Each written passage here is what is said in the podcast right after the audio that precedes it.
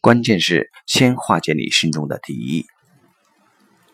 王阳明有一句名言：“此心不动，随机而动。”对于这句话，我的理解是：我的心是空的，我此时此刻没有欲念，而你的心一动，我会知道，我会理解，而同时我会觉察到其中的一切虚妄，于是我可以对此做出行动。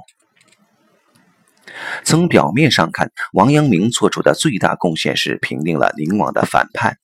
宁王准备了十年之久，而且收买了朝廷中几乎所有重臣。同时，当时的皇帝朱厚照也只想玩乐而不理朝政，所以当宁王反叛时，形势非常严峻。但王阳明硬是在一开始没有一兵一卒的情形下，最后只用了三十余天就击败并活捉了宁王。不过，对王阳明最严峻的考验却是在。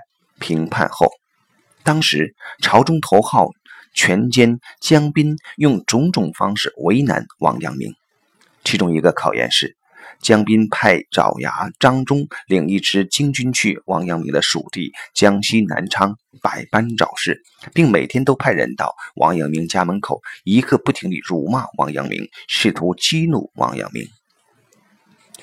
这是一个巨大的挑战。王阳明是当时的第一号功臣，刚立下不世奇功，不仅没有得到奖赏和鼓励，反而被百般刁难。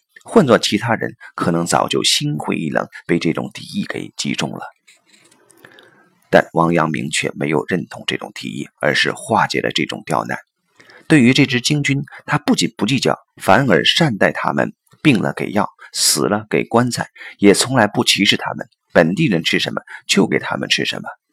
最后，王阳明化解了他们的敌意。这支精军拒绝继续受张忠的指使，他们心中对王阳明再也没有敌意，就像一只猛犬，主人指使它去咬人，但被攻击的对象却浑然没有一点敌意。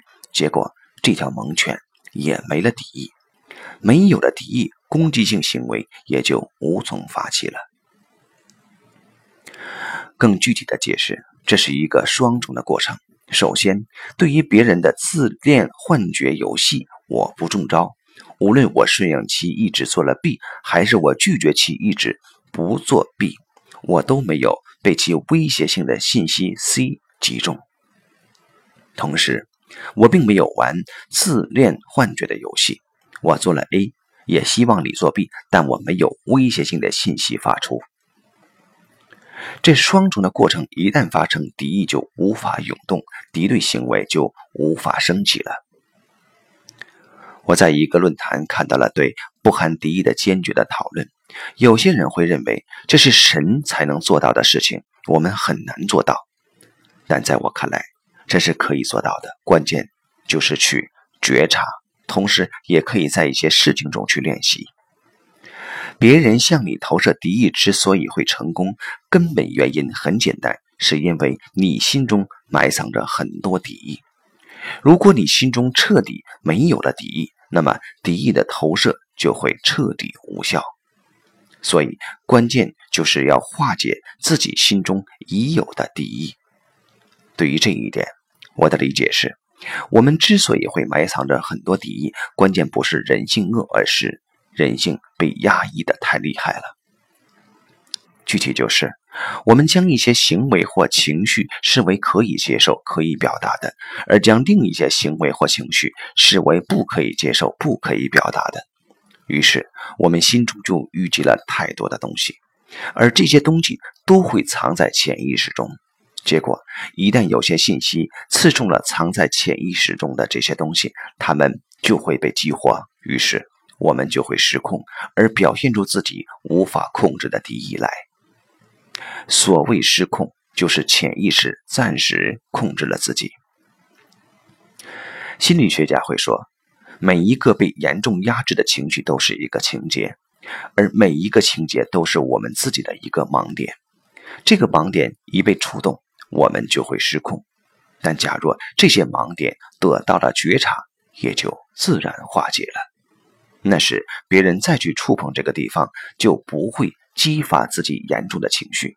久而久之，最终就会达到王阳明所说的此心不动。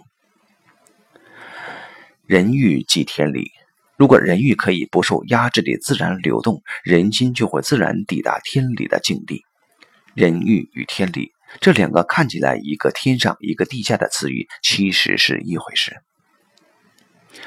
一个近百岁的心理学家过生日时，他的学生们问他：“你做了这么多努力，你现在是不是已经没有情节了？”他回答说：“哦，不是，只是我对自己的情节有了更好的了解，所以不再轻易被他们所左右了。”这也是我自己的心得。无论是在我自己的成长路上，还是在心理治疗中，我都会发现。一旦我们觉察到一个重要的心结，我们就会变得坦然了很多，宽容了很多。别人再在这个地方玩投射，就很难激起自己的敌意了；而自己在建立人际关系时，也就没有什么敌意了。不含敌意的坚决，这真的是我们可以做到的事情。